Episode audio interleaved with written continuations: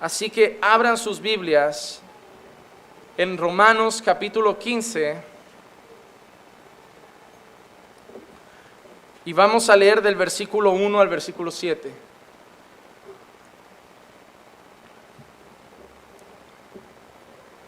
Les comento que estoy trabajando duro en la serie que vamos a empezar de un hombre llamado Jesús. Y de verdad estoy tratando de, estoy preparando los sermones en base a los encuentros de personas en la Biblia con Jesús, la samaritana, Nicodemo, el paralítico de Bethesda, el ciego Bartimeo, Saqueo, los ladrones de la cruz y hermano. En cada sermón me brotan lágrimas, Creo que Dios puede salvar personas en cada uno de esos sermones, grandes enseñanzas. Y luego ya se me fueron los ojos a la derecha y empecé a preparar sermones sobre los milagros de Jesús, la conversión del agua en vino, multiplicación de panes y peces. Luego se me fue el para la izquierda, empecé a ver el sermón del monte, las bienaventuranzas. Luego se me volvió a ir para la derecha, vi las parábolas de Jesús. Así que me parece que me equivoqué diciendo que estaremos tres años con Jesús. Me ve son seis. Pero hermano, es Jesús como si estamos toda la vida hablando de Él. Él tiene que ser el centro de los sermones. Es más, aunque hoy expongamos Romanos, Jesús tiene que aparecer. De alguna forma, porque si Jesús no aparece no hay salvación. Prediques lo que prediques de la Biblia, al final hay que apuntar a la cruz. Y hay que apuntar a Cristo, porque sin Cristo no hay salvación. Y el foco de la iglesia es predicar, edificar, pero siempre buscar alcanzar a los perdidos. Así que Jesús hoy aparece. Se lo digo porque tengo aquí mis notas. Y Jesús aparece. Romanos capítulo 15, versículos 1 hasta el 7, dice así. Así que nosotros los que somos fuertes debemos sobrellevar las flaquezas de los débiles y no agradarnos a nosotros mismos. Cada uno de nosotros agrade a su prójimo en lo que es bueno para su edificación, pues ni aun Cristo se agradó a sí mismo antes bien, como está escrito, los vituperios de los que te injuriaban cayeron sobre mí. Porque todo lo que fue escrito en tiempos pasados para nuestra esperanza se escribió, a fin de que por medio de la paciencia y del consuelo de las escrituras tengamos esperanza y que el Dios de la paciencia y del consuelo os conceda tener el mismo sentir los unos para con los otros conforme a Cristo Jesús, para que unánimes a una voz glorifiquéis al Dios y Padre de nuestro Señor Jesucristo. Por tanto, aceptaos los unos a los otros, como también Cristo nos aceptó para gloria de Dios. Hoy vamos a estar exponiendo este pasaje. Como siempre hago, iré versículo a versículo desglosando el pasaje y exponiendo las enseñanzas del apóstol Pablo en este fragmento de la escritura. El primer versículo habla una cosa para mí de suma importancia como iglesia y es realmente el título del sermón. El título del sermón de hoy es Sobrellevando las cargas de los hermanos. Sobrellevando las cargas de los hermanos. Como digo siempre, no se puede ser creyente individualista. No se puede ser creyente y solitario. Por eso hablamos tanto de congregar. Porque las personas que solo vienen el domingo no tienen comunión con la iglesia. Van a acabar diciendo que no se sienten unidos a la iglesia. Van a acabar diciendo que no se sienten parte de la iglesia. Pero es que es difícil ser parte de un sitio que solo vas el domingo dos horas. Hay restaurantes a los que yo durante la semana puedo ir más. Para ser parte de un lugar se requiere tiempo en ese lugar. Para ser parte de una familia se requiere convivir con esa familia. Y por eso verás hermanos que los ves siempre juntos. Y tendrás algunos en Facebook, en Instagram y en algunas cosas y dirás, ¿por qué esos hermanos siempre están juntos? Porque llevan años caminando juntos los domingos, los martes, los jueves. Y eso ha creado afinidad, ha creado amistad, ha creado vínculos, ha creado unión. Y tú no puedes pretender viniendo tres meses, un domingo a la semana, tener la misma unión que tienen otros. Esto es la iglesia, pero las relaciones son humanas y requieren tiempo. Pero si hay algo que como iglesia somos llamados a hacer es sobrellevar las cargas de nuestros hermanos y concretamente de los que son más débiles. Hay hermanos en la iglesia que nunca nos llaman con problemas. pidiendo ayuda. Hermanos maduros en la fe, hermanos maduros en el Señor, hermanos con tiempo en el Señor, firmes en el Señor, con comunión con el Señor, que para los problemas que tienen saben llevarlos en el Señor y no, no van compartiendo sus cargas, no porque no quieran compartirlas, sino porque cuando ya llevas mucho con el Señor hay cargas que si son pequeñas, pues las sabes sobrellevar en Cristo tú solo. Pero hay hermanos débiles, hay hermanos que todavía no saben tanto del Señor, no conocen tanto el Evangelio, no tienen tanta intimidad y a veces te, cuentan cosas que para ellos es un mundo y tú las ves sencillas. A veces, como decía yo esta semana, nos falta un poco de empatía como iglesia. Porque a veces yo he tenido ese problema. Hay gente que viene, me cuenta su lucha y lo primero que me dice el corazón es, bueno, eso es una tontería, eso es súper simple. Ora y el Señor... Claro, pero yo tengo que entender que yo ya conozco a Dios de otra manera, que yo ya llevo más tiempo con el Señor, que para mí eso es simple, pero para esa persona eso es súper grave. Mira, cuando yo empecé a trabajar de camarero, con 16 años, mi primer trabajo con mi madre era de camarero en bodas. Entonces yo cuando veía toda la gente, los clientes, hay bodas que hay 200, 300 personas, y yo veía esa sala llena, la cocina llena, bandejas llenas, yo ya veía eso y me temblaban las piernas, y había uno que llegaba, me daba una palmadita y me dice, eso no es nada. Y yo pensando, pues si eso no es nada, ¿cómo será lo que sea algo? Pero claro, ese camarero llevaba 20 años trabajando. Yo llevaba 20 horas. Él acabó el servicio y le podían decir recoge y recogía, ponía y sonreía. Y yo mi última hora de trabajo me arrastraba, o sea, como para llevarme con pinzas, salí pidiendo hielo para mis rodillas, me dolían tanto los pies que mientras mi madre conducía para casa yo los sacaba por la ventana. Pero después de un año, hermano, llegó uno nuevo que estaba agobiadísimo, como diciendo, no, esto no es lo que me dijeron, yo esto no voy a poder. Yo le dije, no, que esto en nada se te pasa. Yo cuando llegué también era así. En la fe pasa lo mismo. Hay personas que llegan y, no, tengo este problema, pastor, tengo esta carga, tengo esta situación, y tú las ves y dices, eso no es nada. Pero él se dará cuenta de eso cuando ya lleve un año, dos años con el Señor. Ahora le parece un mundo. Y no podemos simplemente decir eso no es nada, hay que tener empatía. Hay que ayudarles. Hay que llevar sus cargas. La primera cosa que dice Pablo en el versículo 1 es esa. Así que nosotros, los que somos fuertes, debemos sobrellevar las flaquezas de los débiles y no agradarnos a nosotros mismos. Mira que termina diciendo Pablo, el principal motivo por el cual tienes que pensar en tus hermanos es que si eres creyente no vives para agradarte a ti mismo. A mí lo que menos me gusta es llegar a una iglesia y escuchar a un pastor decir, ¿quién vino a buscar su bendición? Pero ese es el foco por el cual hoy va la gente a la iglesia. ¿Cómo son los títulos de los cultos hoy? Noche de milagros, culto de la victoria, culto de liberación. Todo para llevarte a ti algún beneficio, o una victoria espiritual, o noche de pactos, o noche de milagros. Al final, ¿quién se lleva algo? Dios, no, la gente. La gente. Se nos olvida que a la iglesia se viene a rendir culto a Dios. No a que Dios me aporte cosas. Dios ya nos ha dado a Cristo. Dios ya nos ha dado a Cristo. No necesitamos pedirle nada más. Hermano, hubo un momento en el que Pablo conoce al Señor y Pablo dice que Dios, que Pablo tenía un aguijón en la carne.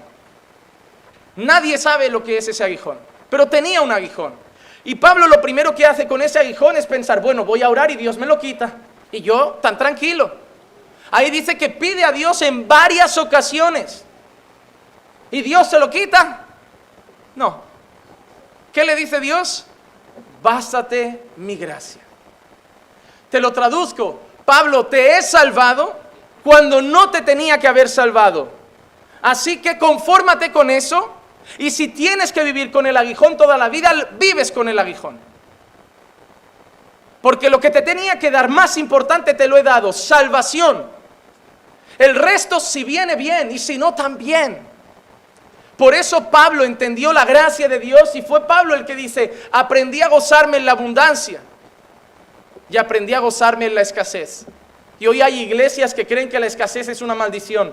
Yo reprendo todo espíritu de escasez. Yo reprendo todo espíritu de pobreza. Yo reprendo... Y Pablo no reprendía nada, Pablo aceptaba las cosas.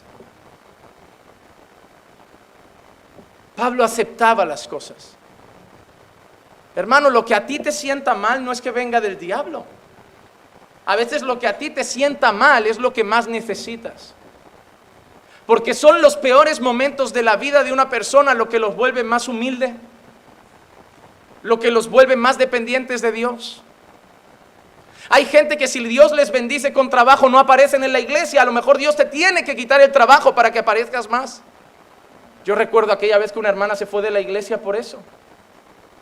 Hermano, ¿cuántos quieren servir al Señor? Amén. ¿Cuántos quieren? ¿Cuál es el mayor impedimento? El trabajo. Pues hermano, vamos a orar para que Dios te deje en paro. Ah, yo me voy de esta iglesia, yo no me quedo con un pastor que pide que Dios le quite el trabajo. Si me dices que el trabajo es una carga, pues pedimos, no que se quite la carga. ¿Quieres o no quieres servir al Señor? Hay gente que ha renunciado a trabajos muy bien pagados, ganando menos, pero porque le permitía congregar. Pero hay gente que el mayor ídolo de este mundo no sabe abrir la mano para dejarlo ir. El dinero. En la Biblia es al único que el Nuevo Testamento lo equipara con Dios. Nadie puede servir a Dios y a las riquezas. Elige a cuál servir, pero no son compatibles. O vives para hacer tu vida económica o vives para servir al Señor. Pero las dos cosas no. Y te digo una cosa, nunca te sentirás tan rico cuando dejas de codiciar el dinero y descantas tu vida por Dios. Porque te das cuenta que en Dios está la verdadera riqueza. Que el dinero viene y va. Que el dinero no da la felicidad, que el dinero no da paz, que el dinero no sustenta un matrimonio, pero que en Dios todas las cosas son sustentadas. Una casa puede tener dinero que si no tiene a Dios va a acabar en divorciada. Pero una casa puede tener necesidad que si tiene a Dios van a seguir adelante. Dios es el principal pilar de nuestros hogares. Lo primero que Pablo dice es, los que somos fuertes, hay fuertes en la iglesia y eso no es arrogancia. En la iglesia hay fuertes y hay débiles. Y Pablo no es arrogante, pero él se incluye en el grupo de los fuertes. Dice los que somos fuertes, no dice los que son fuertes que lleven las cargas de los débiles, dice los que somos. Pablo reconoce que es fuerte en la fe. A veces tenemos la llamada falsa humildad. Yo no valgo nada, yo no soy nadie. No tiene nada de malo decir yo estoy bien en la fe, yo soy fuerte en la fe, yo estoy firme en el Señor. Eso no es ser arrogante, a veces es ser realista. Hermano, la humildad no es pensar menos de ti mismo. La humildad es pensar menos en ti mismo. Pero tener un concepto real de quién soy no es arrogante. Decirle a alguien, me considero una persona inteligente, que soberbio. No, es que tonto no soy. ¿Qué pasa? ¿Tengo que ir por ahí diciendo que soy tonto, que no valgo, que soy torpe, que... No, soy lo que soy. Hay gente más soberbia que va diciendo, soy humilde, estoy aquí hoy, pero no valgo nada, pero su corazón está lleno de arrogancia. Hermano, reconocer que puedo ser inteligente o reconocer que puedo ser esforzado o reconocer que puedo ser muy trabajador no es reconocer que le estoy robando el mérito a Dios. Quien me ha hecho así es Él. Y todo lo que tengo es para su gloria. La soberbia no es decir que soy algo, la soberbia es una actitud del corazón de creerme superior, de tener un mayor concepto de mí mismo y mirar a las personas por encima del hombro. Pero ser realista, eso no es ser soberbio. Cuidado con la falsa humildad, que eso sí es pecado. Eso sí es pecado. Así que Pablo dice, nosotros, los que somos fuertes, Pablo sabe que hay un grupo de fuertes en la iglesia, y aquí hoy lo hay. Hay gente fuerte en la fe y gente débil. Y tú debes saber dónde estás. Porque si eres débil, no puedes llevar las cargas de otros. No hay nada más peligroso que alguien débil en la fe queriendo llevar cargas de otros. Porque si un débil carga a otro, ¿cómo va a acabar el débil? Va a acabar peor que el que cargó. Va a, cargar, va a acabar peor. Yo recuerdo cuando una vez me apunté al gimnasio y fui, ese, la primera vez, ¿no? El día que fui. El día de la prueba, el día de la convicción de que no era mi lugar. Lo que no me gusta del gimnasio es que hay gente que te espera. Que tú vas a hacer un ejercicio y quieres hacerlo a tu ritmo, pero hay uno así ya. Como, ¿nos turnamos? y tú vas con tus 20 kilos, ahí llega Hulk y pone 70 y, y tú dices, pues, pues si él puede, yo puedo. ¿Y sabes cuando haces así y cuando se va y vas detrás de, del hierro? Porque no hay nada peor que querer cargar un peso que tu cuerpo no puede asimilar. No hay nada peor. Alicia se me cayó casi el día de la boda cuando la intenté cargar hasta la cama. Yo era muy delgado, hermano, yo era muy delgadito. Yo pesaba 70 kilos y casi la tuve que dejar caer en la cama porque uno debe ser realista consigo mismo. Y ahora traslado esto a la fe. La fe también hay, hay fortaleza y hay debilidad. Y hay momentos en tu vida que no puedes estar cargando los problemas de otros. Porque no, te no estás estable, no estás bien, no estás firme y te vas a cargar un peso que solo te va a hacer daño. Pero hay momentos que sí, que estás bien con el Señor, estás firme, estás anclado en la roca, estás fuerte en la fe y ahí puedes sobrellevar las cargas de otros hermanos más débiles. Pero para eso tienes que ser realista con tu condición ante Dios. Señor, ¿ahora puedo ayudar o ahora necesito ayuda? Pablo dice, los que somos fuertes, no solo podemos llevar las cargas de los débiles, sino que usa otra palabra. Debemos llevar las cargas. Ojo, que eso es un aviso al fuerte. El fuerte no puede vivir su fe a su manera. Si tú estás bien con el Señor, si tú estás firme en la fe, si ahora tú eres del grupo de los fuertes, tienes una responsabilidad. Ayudar a tus hermanos débiles. No hay nada más triste que alguien firme en la fe que acaba el culto y se va y no se relaciona con los débiles para ayudarlos. Esperas que los débiles se levanten solos. No, el Señor lo levantará. El Señor hará la obra, sí, el Señor hará la obra, pero a lo largo de la historia Dios ha demostrado algo. No hay nada que le complazca más a Dios que hacer su obra a través de su iglesia. El Señor sana a los enfermos, pero qué casualidad que casi siempre es la iglesia la que está orando por los enfermos. El Señor hace los milagros, pero qué casualidad que es su pueblo el que está clamando. El Señor trae el avivamiento, pero qué casualidad que es su pueblo el que está rogando. El Señor hace las cosas, pero como dijo Spurgeon una vez, cada vez que Dios va a hacer algo grande, primero pone a su pueblo a orar. Porque Dios se complace en hacer cosas prodigiosas a través de su pueblo. Tú no ves a Pablo y a otros hombres diciendo que el Señor los respaldaba con señales y prodigios. El Señor los hacía, pero ¿quién era el vehículo? Eran sus discípulos. Hermano, si tú estás firme en la fe, debes sobrellevar las flaquezas de los débiles y no agradarte a ti mismo. Vi una película que me gustó muchísimo eh, creo que el título era Hasta el último hombre.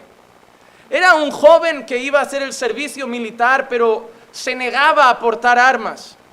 Y lo trataron súper mal en el cuartel, la verdad lo despreciaron, lo trataron fatal, no querían ni que estuviera allí, querían que renunciara. Y él lo único que decía que él iba a estar, pero no iba a coger un arma. Y en el momento del combate y de la guerra, él encontró el propósito. Él se dedicó a coger a los heridos, a echárselos sobre el hombro y a bajarlos y custodiarlos hasta que estuvieran con los médicos. Y por eso el título de la película de Hasta el último hombre, porque mientras seguía la, batalla, él veía a otro más y dice, no, venga, todavía me queda fuerza, traigo uno más. Y al final estuvo a punto de morir. Hay una escena que él lo llevan en camilla porque parece que le cae una bomba cerca. Pero él mientras estaba firme llevaba a los débiles y eso casi le cuesta la vida. Y no hay amor mayor que este, que uno dé la vida por sus amigos. Y él estuvo dispuesto a arriesgar su integridad física y su vida por cargar la vida de otros. ¿Quieren otra película buenísima? Salvar al soldado Ryan. Un peliculón. Se quedó el soldado, pero no vamos a sacrificar siete, ocho que pueden morir para ir a buscar a uno. Pues, no compensa la balanza ocho por uno. Y porque casi mueren. Spoiler. Mueren prácticamente todos. Creo que si queda raya ni uno es lo que queda.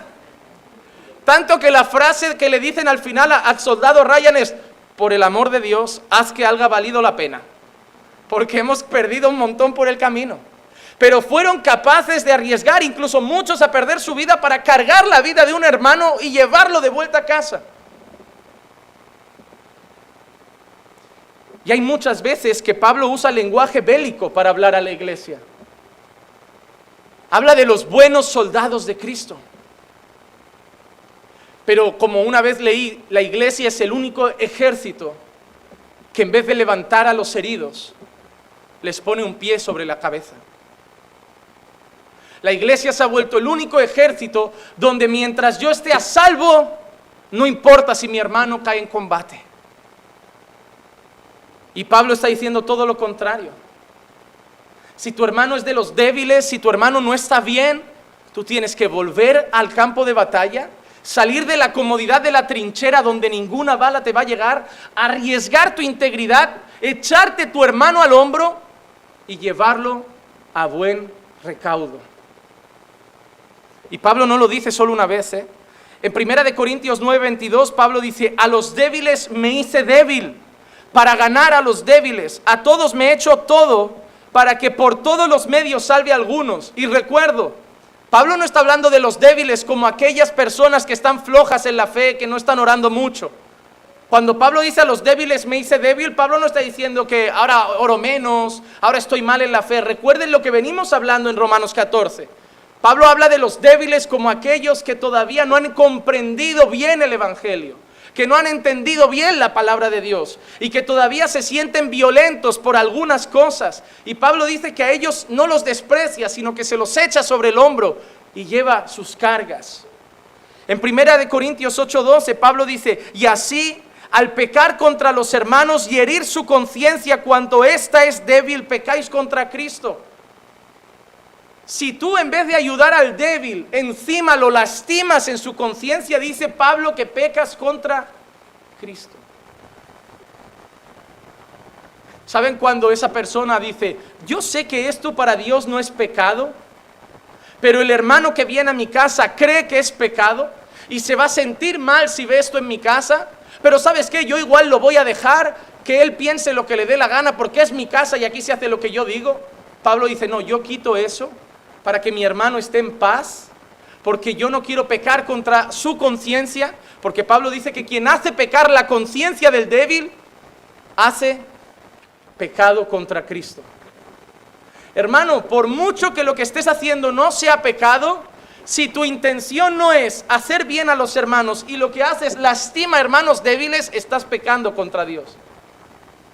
Porque pecado, recuerden que no es solo lo malo, sino el que sabe lo que es bueno y no lo hace, eso también es pecado. Y tenemos la obligación de cuidar el bienestar y la conciencia de nuestros hermanos. Mira la relación de Pablo con sus hermanos. Filipenses 2, 3, 4. Filipenses 2, 3, 4. Mire lo que dice. Nada hagáis por egoísmo o por vanagloria sino con actitud humilde cada uno de vosotros considere al otro como más importante que a sí mismo. ¿Cómo hay que considerar al hermano? Todo lo contrario a mirarlo por encima del hombro. Todo lo contrario a ver al pobrecito, no sabe, pobrecito, no entiende, es nuevo. Bueno, déjalo. menospreciarlo, despreciarlo para nada. Debemos considerar a los hermanos como más importantes que nosotros mismos. Cuando tú tienes esa actitud, no hablas mal de un hermano. Cuando tú tienes esa actitud, no desprecias a un hermano. Cuando tienes esa actitud, no faltas al respeto a un hermano. Cuidas al hermano, amas al hermano, proteges al hermano, llevas las cargas del hermano porque lo consideras como más importante que a ti mismo. Hermano, es imposible leer las cartas de Pablo, las epístolas paulinas y seguir con orgullo en el corazón. Porque Pablo dice, Dios es primero y tú, tú no eres segundo, es el hermano. Esa es la gente que dice, primero Dios y luego yo. No, primero Dios y luego tu hermano. Primero Dios y luego tu hermano. El orden de escalas de la vida de un creyente, ¿sabes cuál es? Pastor, ¿cuál es el orden de su vida? Es claro. Primero Dios. Segundo, mi esposa. Porque no hay nada más prójimo para mí que mi esposa. Y tercero, mi iglesia. Y cuarto, por ahí ya puedo ir apareciendo. Pero primero es Dios. Segundo, mi familia. Tercero, mis hermanos en la fe. Y por ahí cuarto ya puedo ir apareciendo. Pero eso de yo soy segundo, como cantó aquel hombre, no, ¿eh? Yo no soy segundo, hermano. Yo no soy segundo. Mira lo que dice en el versículo 4, no buscando cada uno sus propios intereses, sino más bien los intereses de los demás. ¿Cómo debe buscar el hermano vivir? Buscando los intereses de los... Ah, pues a veces sales de la iglesia y alguien dice, vamos a hacer esto, dan una idea y salta el hermano de, pues entonces yo no voy, mejor me voy a casa porque a, mí eso no me gusta. No buscando tus propios intereses, sino más bien los intereses de los demás. Que hay gente que solo va con la iglesia cuando la iglesia va con sus criterios. ¿Qué pasa cuando la iglesia quiere hacer algo que a ti no te gusta? Ah, porque la iglesia va al parque, porque no va a, comer helado. Yo quiero comer helado, yo quiero comer helado, yo quiero comer helado. Pues ¿sabes lo que haces? Te pasas por la heladería 10 minutos antes, te compras tu helado y te vas al parque. Y mientras jugamos boli, tú te comes tu helado. Pero tú vas a estar con tu iglesia. Porque la historia no se trata de ti, de lo que a ti te apetece, de lo que, ay, hoy tengo ganas, hoy no tengo ganas. Miren, levanta por favor la mirada, deja de mirar tu ombligo y empieza a mirar a Dios y a los demás. Porque si Jesús se hubiera quedado mirando su ombligo, ¿sabes qué hubiera pasado? Que ninguno estaríamos aquí. Pero Jesús no miró su ombligo. Jesús miró al Padre y nos vio a nosotros. Y se dio a sí mismo. Por eso cuando vamos a dar un paso y seguir a Jesús, lo primero que dice es, antes de seguirme, ojo que tengo un par de indicaciones. ¿Cuál, cuál Jesús? Niégate a ti mismo. Toma tu cruz cada día y sígueme. Uf, pero es que eso de negarse no me va bien. Si yo he ido al otro culto, Jesús, y me han dicho que van a sacar el campeón que hay en mí. No, Jesús, que ahí hay otro predicando en el, en el otro lado de Galilea que está diciendo que Dios va a cumplir mis sueños que todo lo que tú has soñado Dios te lo va a dar. Y no solo eso, cosas más grandes. Tú sonabas una moto, pues vete esperando mínimo una Harley. Y querías dar un paseo en canoa, no, no, un jet, un, yate.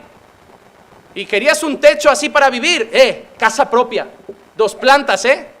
Y un perro guapo, eh, no de perrera como el mío feo. Mínimo un, un Rottweiler, pura raza, con pedigrí. Y nada de una bici cualquiera, ¿eh? de esas de 3.000 euros. Y ropa del primar, ni pensar. Gucci, Armani, porque somos los príncipes de la tierra, hijos del rey, del dueño del oro y la plata. Y Jesús escuchando esos discursos, si Jesús viniera hoy, hermano, yo creo que de la misma manera que tiró la mesa de los cambistas, arrancaba muchos púlpitos de las iglesias. Porque son discursos de motivación, de sacar el potencial de ti, y el discurso de Jesús era de renunciar a nosotros, de morir a nosotros. Es más, cuando Jesús aparece y Juan Bautista lo ve, le cede su lugar. Juan era el protagonista de esas historias hasta entonces. La gente iba a bautizarse donde Juan. Y ahí se aparta y los discípulos de Juan Bautista, pero Juan, ¿qué haces? ¿Qué haces? No nos puede quitar eh, eh, eh, aquí Jesús el, protagonismo. Y Juan dice, es necesario que yo mengüe y que Él crezca. ¿Cómo que Jesús no nos puede quitar el protagonismo? Jesús es el protagonista. ¿Cuál fue el grito de, Juan cuando vio a Jesús llegar a lo lejos? Y ahí ya llega.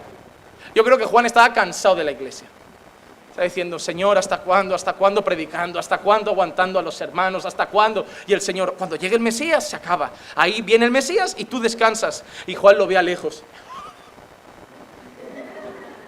Y ahí, ahí el Cordero de Dios. Solo que Juan acaba decapitado. Hubiera preferido estar con la iglesia, pero por eso nunca le pidas a Dios que te quite tu iglesia. Sigue pastoreando que a lo mejor lo que te espera fuera es peor. Perder la cabeza. Sigue ahí. Pero Juan no fue el protagonista. Porque todo se trataba de Cristo. Todo se trataba de Cristo. Por eso Pablo dice, no buscando cada uno sus propios intereses, sino más bien los intereses de los demás. Hermano, tú no has conocido al Señor para que el Señor te bendiga a ti. Tú has conocido al Señor para que el Señor te use para ser de bendición en la vida de otros. Es lo que dijo Abraham. Abraham le dijo, te bendeciré. Sí, te bendeciré. Y a ti Dios ya te ha bendecido, porque os veo vestidos. Os veo con, con comida. No tenéis cara de desnutridos, ¿eh? Aquí hay alguno que hasta come mucho. O sea, hay bendición y abundancia en algunas mesas. Pero ¿saben qué? Le dijo, te bendeciré y tú serás bendición. En ti serán benditas todas las naciones. ¿Cómo estás bendiciendo a otras personas? ¿Cómo estás siendo usado por Dios para el bien de otros? ¿O estás viniendo a la iglesia solo a buscar tu propio bien? Si es así, arrepiéntete y pregúntale a Dios cómo puedes hacer bien a otros. Versículo 2. Cada uno de nosotros agrade a su prójimo en lo que es bueno para su edificación. Pablo empieza a decir que debemos llevar las cargas de los débiles. Y ahora dice que debemos buscar todo lo que les edifique. Todo lo que les edifique. Eh, que buscar el bien de los hermanos siempre con ese criterio, que les edifique. Hermano, voy a quedar contigo que no te veo bien. Que la charla sea de edificación, ¿eh? No de hablar de otros, no de perder el tiempo. Buscar agradar a los hermanos en todo lo que es bueno para su edificación. Si el hermano no ha salido de tu tiempo, del tiempo contigo más cerca de Dios, no ha servido de nada. Si un débil viene a mi casa, si un débil viene a tomar un café conmigo, si alguien débil viene a hablar conmigo, tiene que salir más cerca de Dios, edificado. Ese es el propósito. Lo vimos en Romanos 14, 19. Así que procuremos lo que contribuye a la paz y la edificación mutua. Mutua. ¿Sabes lo que significa mutua? Sí, lo que tienen los jugadores de fútbol. No, uno y otro. Edificación mutua, que hay gente que lo sabe todo y cuando va a hablar solo quiere enseñar. Y te doy un consejo, yo puedo llevar años pastoreando, haber estudiado mucho de teología, haber leído muchos libros, pero si te sientas con la gente y escuchas, sigues aprendiendo. No sabemos todo. Y más, nunca lo sabremos. Hay que aprender a escuchar a los demás. Siempre hay algo que aprender. Por eso Pablo dice que debemos contribuir a lo que va a la paz y a la edificación mutua. No, yo soy así, yo creo esto, yo pienso esto, mi cabeza cerrada. Algunos parecemos burros de estos que van con esto aquí en, los ojos. No, sácate eso, escucha, lee, piensa, habla con otros. Deja que tu mente sea edificada por Dios. Claro, todo lo que otros te digan, llévalo a las escrituras.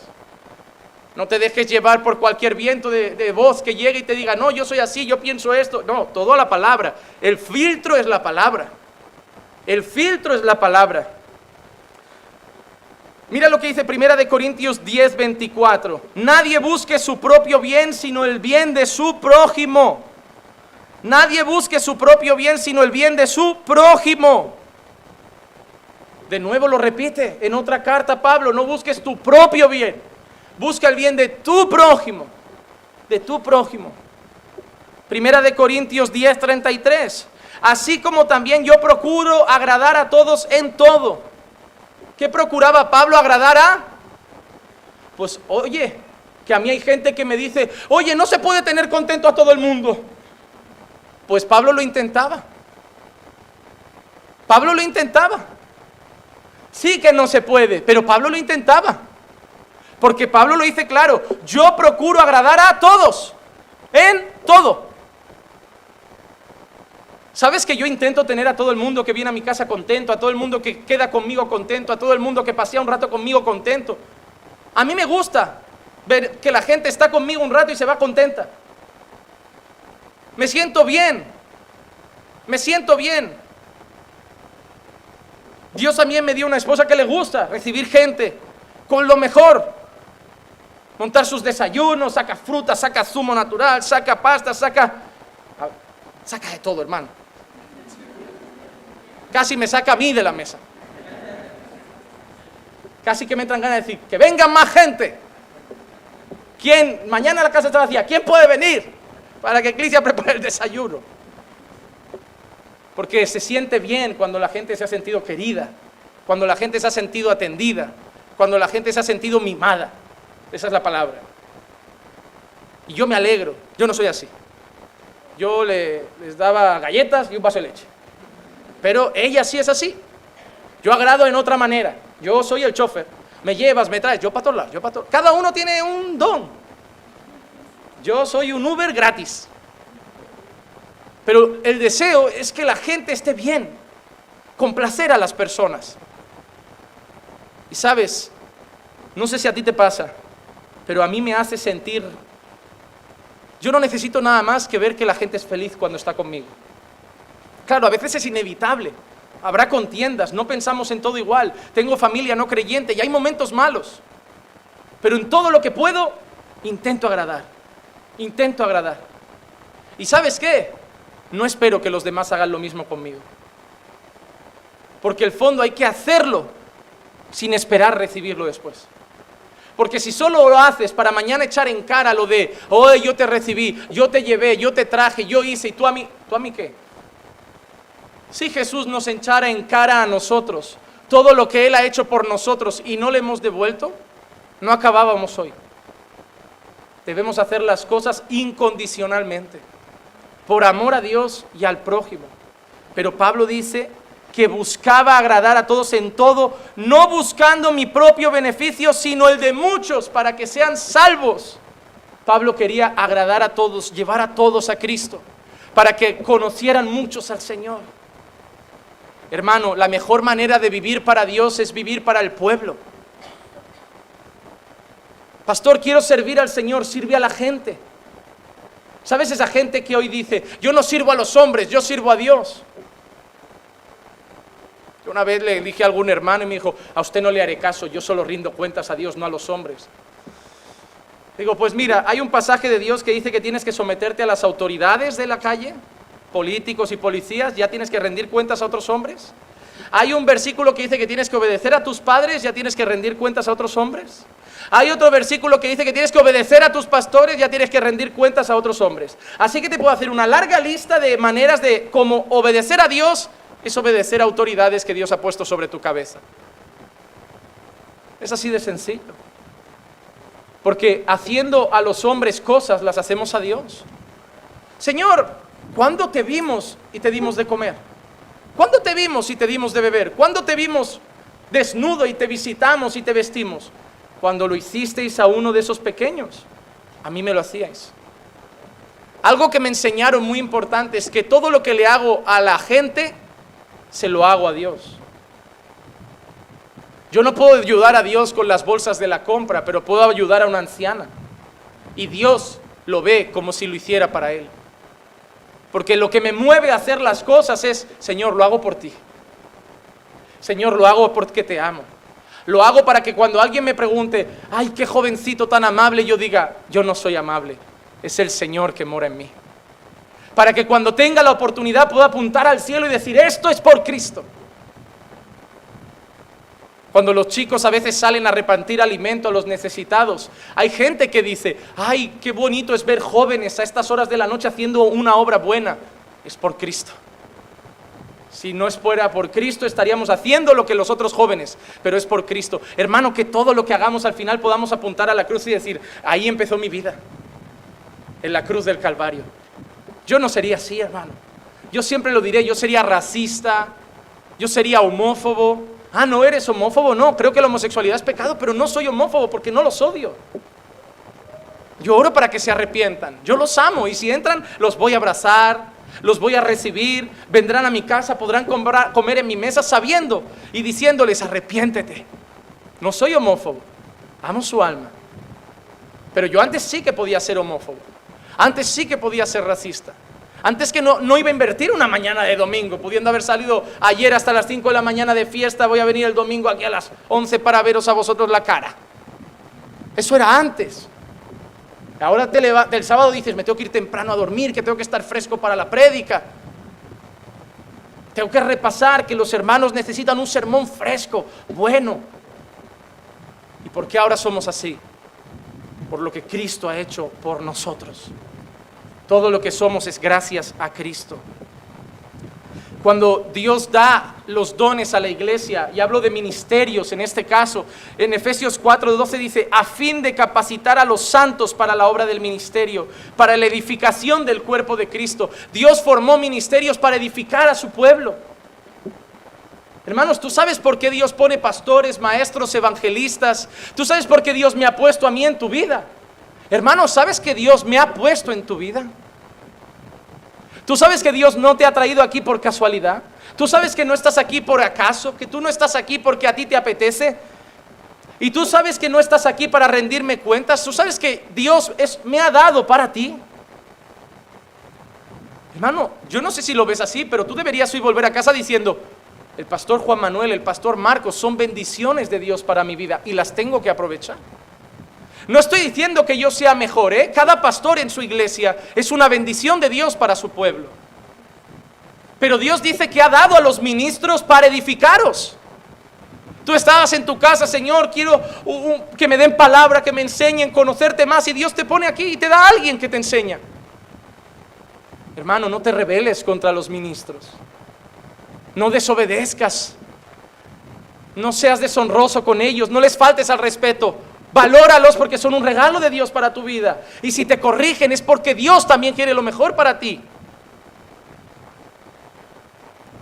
Efesios 4:29, mira lo que dice, que no salga de vuestra boca ninguna palabra mala, sino la que sea buena para edificación, según la necesidad del momento, para que imparta gracia a los que escuchan. Pablo dice que quiere agradar a todos. Pablo dice que Dios ha dado los ministros para el bien del pueblo. Pablo dice que Él está para el bien del pueblo. Pablo dice que Él se hace débil para los débiles, para ganarlos. Pablo dice que cada vez que abramos la boca sea para edificar. Pablo dice que todo lo que hagamos sea para el bien de los demás. No salgas hoy de aquí en cuanto finalice el culto, como si el árbitro tocara los pitidos finales y ya cojas tu maletita y salgas por la puerta. Párate un momento. Pregunta a los hermanos cómo están, qué tal la semana, tienen alguna lucha, tienen algún problema. Que a veces lo único que corréis es al púlpito, hablar conmigo, yo estoy bien. Ellos no. Hay gente que corre al púlpito. A veces voy a bajar y hay gente aquí. Me da un miedo. Hacer una puerta ahí. En la otra iglesia en Colblán teníamos la puerta aquí. Uno iba orando, Señor, bendice la vuelta a casa. Y. Y el pastor. Está bien, yo también saldré a saludarles. Entiendan que a veces salgo tan sudado que los tengo aquí. Digo, solo déjame ir a lavarme la cara. Pero hermano, no salgan corriendo. Ah, salúdense. Un qué tal, cómo va la semana, cómo andan tus problemas, cómo andas con tu hijo, cómo andas con tu esposa, cómo andas con tu vida espiritual. No se lo preguntan. No se lo preguntan. Y deben vivir para agradar a todos, para hacer bien a todos, para buscar el bien de todos. Hermano, hoy no salgas de aquí si no es antes de haber buscado el bien de alguno, de alguna forma. Versículo 3, vamos adelantando. Pablo ha dicho que debemos que llevar la carga de los débiles. Pablo dice que debemos intentar agradar siempre al prójimo. Y Pablo ahora nos da el gran ejemplo. El gran ejemplo. ¿Sabes qué ejemplo es? El ejemplo de Cristo. Por eso te digo que al final todo apunta a Cristo. El ejemplo de Cristo. Versículo 3, pues ni aún Cristo, ni aún Cristo, ¿sabes qué significa ni aún Cristo? Significa si alguien podía, si alguien merecía pensar en sí mismo, si alguien merecía estar siempre en gloria y no rebajarse, si alguien merecía eso, es Cristo. Pero dice, pero ni aún Cristo se agradó a sí mismo. Él era rey y señor, Él es Dios. Pero se hizo hombre. Él podía haber venido a la tierra, a la mejor mansión, y vino a un pesebre. Él podía haber entrado en Jerusalén en el mayor corcel blanco y entró en un pollino. Él podía haber vestido las mejores ropas de seda, de púrpura, de lino fino, y fue con ropa de, gente humilde y simple. Él podía haber caminado con príncipes y reyes y andó con pecadores. Él podía haber estirado sus pies y decir a Pedro, Pedro, lávamelos que yo soy el Señor. Y él cogió una toalla y una tinaja y lavó los pies de todos sus discípulos. ¿Sabes que son 12 discípulos, 24 pies de hombre? De hombre que lleva andando todo el día.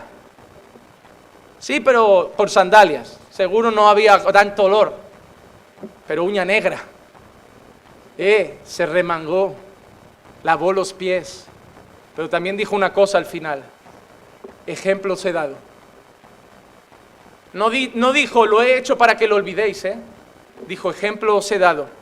Para que lo mismo que yo hago, también lo hagáis vosotros. Hermano, ¿a cuántos les has lavado los pies? Y no me vengan ahora con simbología, pastor, bájese, voy a traer un cubo. No me vengan con eso, ¿eh? Es más, no me voy a quitar el zapato por el bien de la comunidad. Pero hermano, yo creo que no somos tan necios para entender que lavar los pies va mucho más allá de agua y una toalla. Que lavar los pies es dar un plato de comida a veces. Que lavar los pies es orar por alguien que lavar los pies es preocuparte cómo están sus hijos, que lavar los pies es ayudarlo en un problema económico, que lavar los pies es secar sus lágrimas cuando está sufriendo. Eso es lavar los pies. Hermano, muchos de ustedes desean quedar conmigo para comer, pero no veo que se inviten entre ustedes. Te digo más, antes de que alguno me invite a su casa, le voy a preguntar a cuántos invitó antes. Y si no ha habido una larga lista, no voy. Porque hermano, estoy cansado del protagonismo que se le da a los pastores como si fueran la persona más especial del planeta y hay que mimarlos. El que tiene que venir a casa a comer es el pastor, al que hay que llevar al restaurante es el pastor. Eh, me alegro y no estoy despreciando a los que ya me han invitado, no desprecio a los que quieren agradarme y me invitan un día a comer fuera a un restaurante. Gracias. Pero hermano, que no sea pensando que si me lo haces a mí hay algo especial. Porque si no lo estás haciendo a los hermanos, no tiene ningún sentido. Hay gente en esta iglesia que necesita mucho más que yo comer un día con un hermano y charlar. Hay gente en esta iglesia que necesita mucho más que yo que lo lleves hoy a tu casa a acabar el culto y decir, hermano, ¿qué hace hoy tu familia? ¿Queréis venir a casa a comer? Hay gente que lo necesita mucho más que yo. Que no necesita un gran filete, Coca-Cola muy fresquita, ni un buen plato de arroz y frijoles que le basta con tu compañía y un poquito de arroz con huevo pero hay gente que lo necesita. La iglesia se ha vuelto egoísta. La iglesia se ha vuelto y que cuando mueve un pie para servir a alguien suele ser el pastor. Porque hay un mal concepto por ahí repartido en las iglesias neopentecostales que todo lo que le haces al ungido, Dios te lo devuelve y multiplicado. Quien bendice al ungido es bendecido por Dios. Y no sé si recuerdan el jueves de ayuno, que quiénes eran los ungidos. Todos los siervos de Cristo. Todos los hijos de Dios. El apóstol Juan le dice a los siervos de Dios, a los hijos del Señor, a la iglesia, el apóstol Juan le dice, vosotros tenéis la unción a todos los creyentes. Hermano, todo creyente ha sido sellado por el Espíritu Santo y esa es la unción en mí no hay nada especial. Yo tengo una labor en el cuerpo de Cristo. Soy una mano. Tú tienes otra. Todos somos uno. Todos somos uno. Ni aun Cristo se agradó a sí mismo. Antes bien, como está escrito, los vituperios de los que te injuriaban cayeron sobre mí. Hermano, en Filipenses 2 del 5 al 11, el apóstol Pablo hace una declaración que yo creo que es de las más importantes que tienes que memorizar. Si te gusta memorizar textos bíblicos, memoriza este. Haya pues en vosotros esta actitud que hubo también en Cristo Jesús, el cual existía en forma de Dios. No consideró el ser igual a Dios como cosa, algo a que aferrarse, sino que se despojó de sí mismo tomando forma de siervo, haciéndose semejante a los hombres, y hallándose en forma de hombre, se humilló a sí mismo habiéndose, haciéndose obediente hasta la muerte y muerte de cruz. Por lo cual Dios también lo exaltó hasta lo sumo y le confirió el nombre que es sobre todo nombre, para que al nombre de Jesús se doble toda rodilla de los que están en el cielo y en la tierra y debajo de la tierra, y toda lengua confiese que Jesucristo es el Señor para gloria de Dios Padre. Tenemos el ejemplo de Cristo, un rey que se hizo siervo, un Señor que se hizo hombre el maestro que sirvió a los, a los discípulos. Y nosotros queremos ser servidos, queremos ser atendidos, queremos ser engrandecidos, queremos ser mimados. Miremos a Cristo. Sigamos sus pisadas. El que dice que cree en Él es necesario que ande como Él anduvo. Yo quiero ver a Jesús en tu vida, hermano. No quiero ver cuánta teología sabes, cuántos libros has aprendido, cuán listo eres y cuán importante eres para la iglesia. Te digo más, no eres necesario. Ninguno de los que estamos, y digo estamos, eh, me incluyo, ninguno de los que estamos aquí somos imprescindibles. Mañana muere Marcos, muero yo, muere cualquiera y la iglesia sigue. Sigue. No creas que eres la última Coca-Cola del desierto. No creas que sin ti la iglesia se viene abajo. No, creas que... No, la iglesia necesita mi ofrenda. La iglesia necesita mi ministerio. La iglesia me necesita. Mira el grupo de alabanza. Si yo no toco, se quedan sin nada. Pues cantamos con una radio, hermano. Pero cantamos al Señor. No te necesitamos, no me necesitáis. Necesitamos al Espíritu Santo. Ese es el que hace que funcione la iglesia. Y el Espíritu Santo va a estar siempre no abandonará a su pueblo. Hermano, a mí mañana se me puede cruzar la cabeza, enfadarme con todos, pegar un portazo y decir, ahí os quedáis. Pero Dios sigue ahí. Nadie es necesario. Él nos dejó ejemplo, hermano. Él se humilló. No podemos ser arrogantes. Yo quiero ver a Jesús en tu vida, como Jesús amaba a los discípulos. Yo quiero que ames a tus hermanos. Yo quiero que ames a esta iglesia. Y mírame si quieres desafiante en plan, pues no lo voy a hacer porque tú lo digas. Es que no te lo digo yo, lo dice la palabra. Hermano, la mayoría de vosotros habéis salido de iglesias malas. Os pasáis el día en Facebook criticando a los falsos pastores. Os pasáis el día en Facebook criticando el Evangelio de la Prosperidad. Os pasáis el día en Facebook criticando a las malas iglesias. Os pasáis el día en Facebook criticando que esto no es bíblico. No ves, esto no es bíblico. Vais de teólogos, vais de perfectos, pero no vivís el Evangelio. ¿De qué os vale criticar lo malo si no hacéis lo bueno? Estáis tan perdidos como ellos. Hermano, no tienes ningún derecho a criticar lo incorrecto si no muestras con tu vida lo correcto. No hables de sana doctrina si no veo en tu vida esa sana doctrina que estás escuchando. No me voy a esa iglesia que allí se predica sana doctrina. Si no la vivimos, de nada vale. Te digo una cosa, para vivir mal, quédate donde enseñan mal, porque al menos hay fiesta, hay bulla, hay concierto y hay jarana. Porque para vivir mal, quédate ya donde están mal. Porque al menos hay fiesta, hay cristoteca, hay rap evangélico, hay funky, hay danza, hay nada, te dan una, una de esto y bailas a lo hebreo por el culto. Hay ruedas por el suelo, gritas, haces mil cosas, es un fiestón cada culto. Pero si quieres la palabra, vive la palabra. Si vienes a una iglesia porque necesito sana doctrina, me he cansado de lo malo, vívelo. Es más, te recomiendo Dale un tiempo a tus redes sociales de tanto criticar el error.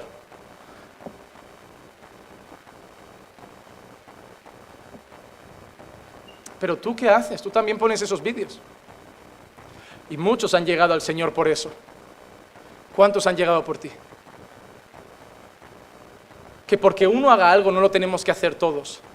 No hagáis siempre, pero tú, pero tú. Dios está usando una página para que muchos abran los ojos pero a lo mejor es otra intención la tuya, solo estás atacando a los que un día fueron tus hermanos. Y recuerda una cosa, que aunque estén en el error, muchos siguen siendo tus hermanos. Calvinistas tienen que recordar que muchos arminianos estarán eternamente con ellos. Arminianos tienen que recordar que muchos calvinistas a los que odian estarán en el reino de los cielos con ellos. Bautistas reformados tienen que aprender que muchos pentecostales estarán en el reino de los cielos. Y pentecostales tienen que aceptar que muchos bautistas reformados que creen que son fríos y niegan al Espíritu estarán en el reino de los cielos con ellos. Porque en el reino de los cielos no hay una placa diciendo la denominación del cielo es esta.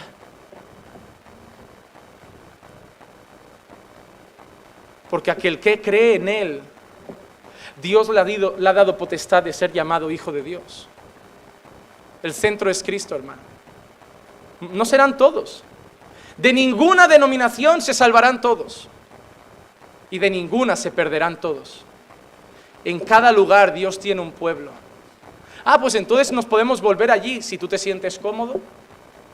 Yo tengo mis convicciones. Hablamos de eso esta semana. Mis convicciones son estas. Allí no me siento cómodo, pero no significa que no reconozca que allí hay hermanos en la fe. Tenemos el ejemplo de Cristo. Mira, Mateo 27, 44. En la misma forma le injuriaban también los ladrones que habían sido crucificados con él. ¿Qué hacían con Jesús? Lo injuriaban. lo vituperaban, se burlaban de él y Jesús solo decía una cosa, al final solo le dijo algo a Dios, Padre, perdónalos, porque no saben lo que hacen. Es más, Jesús incluso salvó a uno de esos ladrones, salvó a uno en aquella cruz, alcanzó un corazón. Segunda de Corintios 8, 9. Porque conocéis la gracia de nuestro Señor Jesucristo, que siendo rico, sin embargo, por amor a vosotros se hizo pobre, para que por vosotros, por medio de su pobreza, llegarais a ser ricos. Qué chulo este versículo, ¿eh? Claro, si lo tuerces, sí. Porque es lo que muchos están diciendo. Que Jesús andó en un pollino para que yo ande en un Bentley que Jesús llevó ropa de pobre para que yo llevara Armani. Y me parece que ese versículo no significa eso, porque en ningún momento vamos a pensar que Jesús tenía dinero. No porque Él es el dueño del oro y la plata. Si tú crees que ser el dueño del oro y la plata significa que en el cielo Dios tiene lingotes de oro, no has entendido nada. Hermano, Dios no tiene materialmente dinero. Él es dueño de todo. Y cuando el Pablo dice que Jesús era rico, no significa que Jesús era un multimillonario, un magnate de Dios.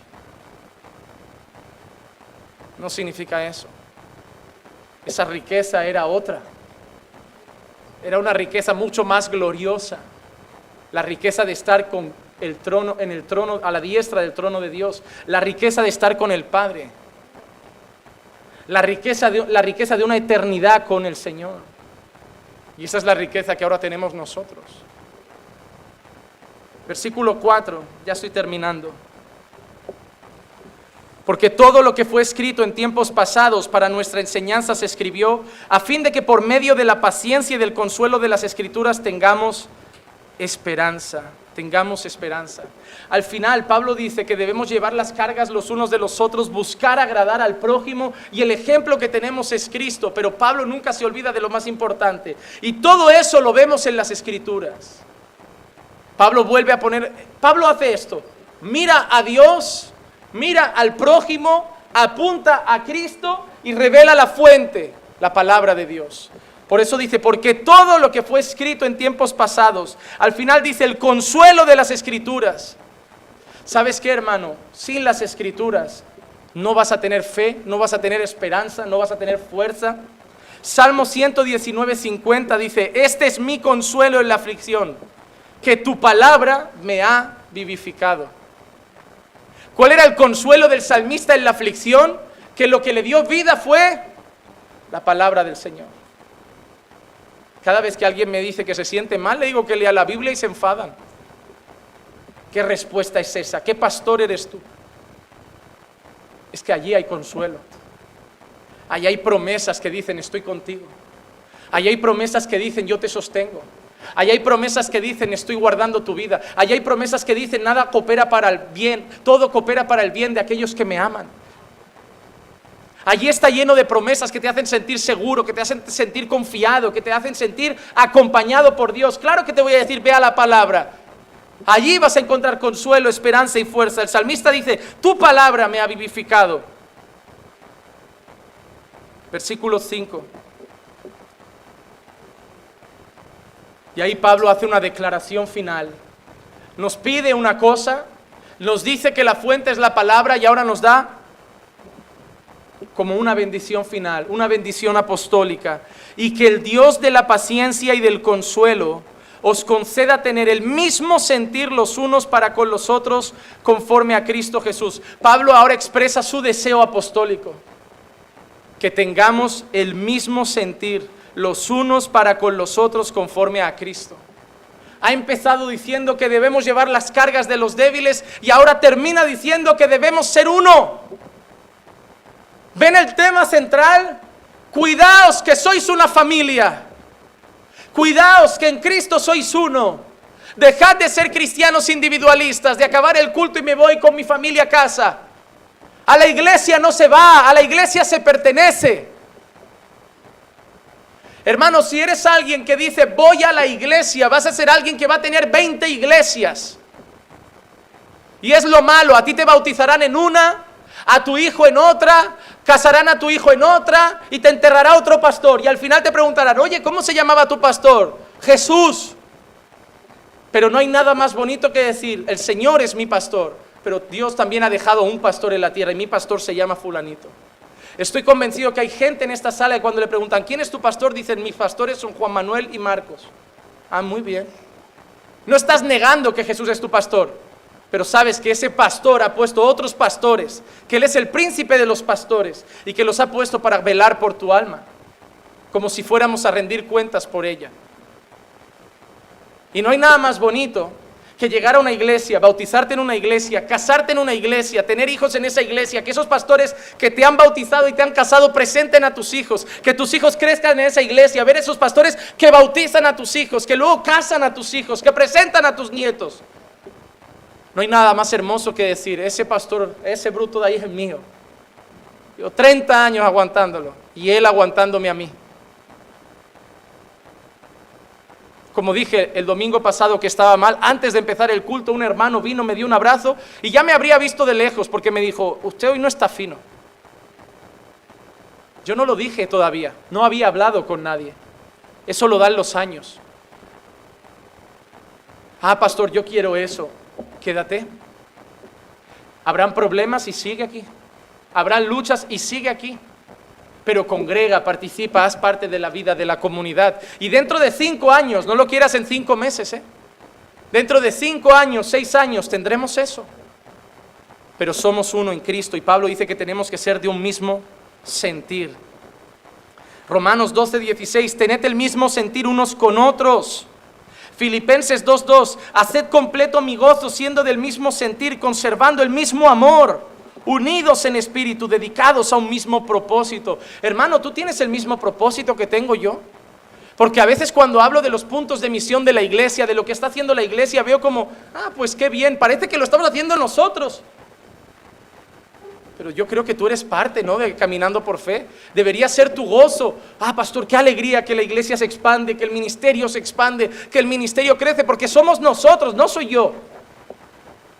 No soy yo. Primera de Pedro 3:8, en conclusión, sé todos de un mismo sentir. Pedro dice un mismo sentir, Pablo dice un mismo sentir, Jesús dice eso de otra manera, Padre, que sean uno como tú y yo somos uno para que el mundo sepa que tú me enviaste. Jesús quería que fuéramos uno, Pablo quiere que seamos uno, Pedro quiere que seamos uno. El apóstol Juan al final habla de amar a los hermanos, quiere que seamos uno. Entonces, ¿qué quiere la Biblia de nosotros como iglesia? que seamos muchos, separados, cada uno a su rollo, que seamos uno, uno. Y al final Pablo dice, ¿por qué? ¿Por qué debemos llevar las cargas de los hermanos? ¿Por qué debemos cuidar a los hermanos? ¿Por qué debemos imitar a Cristo? ¿Por qué debemos ser uno? ¿Por qué debemos estar unidos? ¿Por qué debemos amarnos? ¿Por qué? ¿Por qué? ¿Por qué? Y el motivo de Pablo es el motivo de todo lo que hacemos en esta vida. Versículo 6. Para que unánimes a una voz glorifiquéis al Dios y Padre de nuestro Señor Jesucristo. Tenemos que hacer todo eso para la gloria de Dios. Para la gloria de Dios. Hermano, no te apetece, pero hazlo para la gloria de Dios. Pastor, pero es que yo no soy así, yo soy medio raro, yo no soy de estar con gente. Pues ¿qué vas a hacer en el cielo? Van a dar un anuncio, esperad, eh, los salvos aquí. Y bueno, Pedrito, es que no le cae bien nadie, le hemos hecho un rinconcito ahí. Eternamente solo, ahí todos cantando, Santo el Cordero y una voz de lejos, Santo, Santo. Si no te gusta la gente, vete al infierno. pero también vas a estar con gente. Es que no hay otro destino, o arriba o abajo, hermano. Pero al menos en el infierno el dolor va a ser tanto que no vas a pensar en los otros. Vas a estar centrado en ti y en tu dolor eterno. Pero es que en el reino de los cielos vas a estar con gente. No solo estar, vas a comer con gente. Hay bodas. Hay bodas.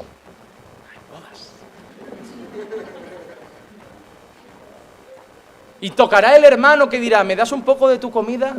Estará ese hermano. Estarás, hermano, pero yo confío que le daré y se multiplicará en el plato, le daré y se multiplicará en el plato. Yo veo el reino de los cielos como una eterna multiplicación de panes, panes y carne, porque yo lo de panes y peces no, no, lo, no lo comparto mucho. Pero bueno, pero hermanos, tenemos que hacerlo para la gloria de Dios. Todo lo que hacemos es para la gloria de Dios. Colosenses 3:13, soportándoos unos a otros y perdonándoos unos a otros. Si alguno tiene queja contra otro, como Cristo os perdonó, así también hacedlo vosotros. Debemos aceptarnos. Mira lo que dice el versículo 7 de Romanos 15:7. Por tanto, aceptaos los unos a los otros, como también Cristo nos aceptó. Y ahí lo dice en Colosenses. Y el motivo de todo es la gloria de Dios. Primera de Corintios 10:31, ya sea que comáis, que bebáis o hagáis cualquier otra cosa, hacedlo todo para la gloria de Dios. Isaías 43:7, a todo el que es llamado por mi nombre y a quien he creado para mi gloria. He creado para mi gloria. ¿Para qué te ha creado Dios? Para que trabajes, para que ganes mucho dinero, para que seas el más guapo del gimnasio. No, te ha creado para su gloria. Así que hermanos, mírate hoy, mira si eres fuerte o eres débil. Mira si tienes que cargar las cargas de otro o tienes que pedir que te ayuden a cargar las tuyas.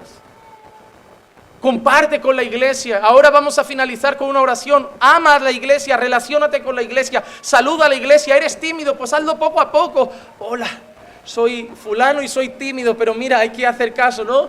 Aquí estoy, poco a poco rompe el hielo. Ahí llegará uno y te abrazará y a ti no te gusta y tú estarás como, ¿por qué abrazos? Podemos ir más despacio. Pero te encontrarás dentro de un mes haciendo así como un abracito ligero. Y dentro de dos meses abrazarás. Y ya entrarás dentro de tres meses buscando quién me abraza, quién me abraza. Echarás de menos los abrazos. Pero todo empieza hoy, hermano. Pero si hoy acaba el culto, decimos amén y solo sales por esa puerta, vas a seguir igual. Vas a seguir igual. Hermano, la iglesia también es una bendición de Dios para tu vida. Y muchos no la estáis aprovechando. Aprovechadla, aprovechadla. Vamos a orar.